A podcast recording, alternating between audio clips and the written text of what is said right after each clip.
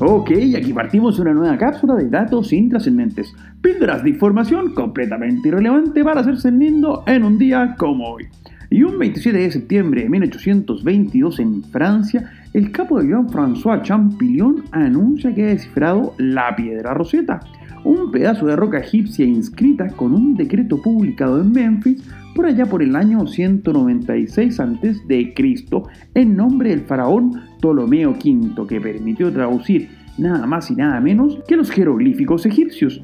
Y es que el documento decía lo mismo en tres idiomas de la época, jeroglíficos egipcios, escritura demótica, que es un tipo de escritura egipcia más moderna que la anterior, y finalmente griego antiguo. Ahora, claro, no nos engañemos, en ninguna parte se establecía que el texto decía lo mismo en tres dialectos distintos, por lo que la traducción tomó nada menos que 23 años desde que fue encontrada la piedra, como contamos el 15 de julio, en 1799, hasta que se pudiera descifrar todo el contenido. Una pega nada de fácil, pero que permitió conocer así las costumbres de la civilización egipcia.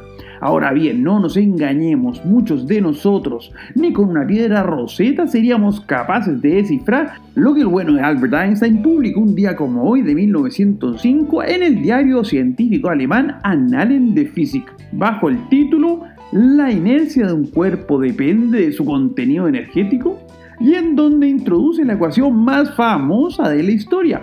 E es igual a mc al cuadrado que establece la equivalencia entre la masa y la energía. ¿Y cómo es que es esto último? Bueno, muy fácil, gracias al sitio lanzado un día 27 de septiembre de 1998. Nos referimos, claro está, a Google, lo más cercano al gran hermano que nos observa y que todo lo sabe acerca de nosotros, no nos engañemos. Y que en tan solo 22 años, por obra y gracia del bendito capitalismo y de la economía global de mercado, ha pasado desde un garage en San Francisco hasta convertirse en una de las tres principales empresas del mundo, con una oferta de servicios que va desde el simple buscador hasta parlantes inteligentes, pasando por teléfonos, mapas y cuanta otra cosa puedan echarle mano por allá por Mountain View. Soy Pancho Troncoso y les cuento que nos pueden seguir en Instagram en arroba conversaciones.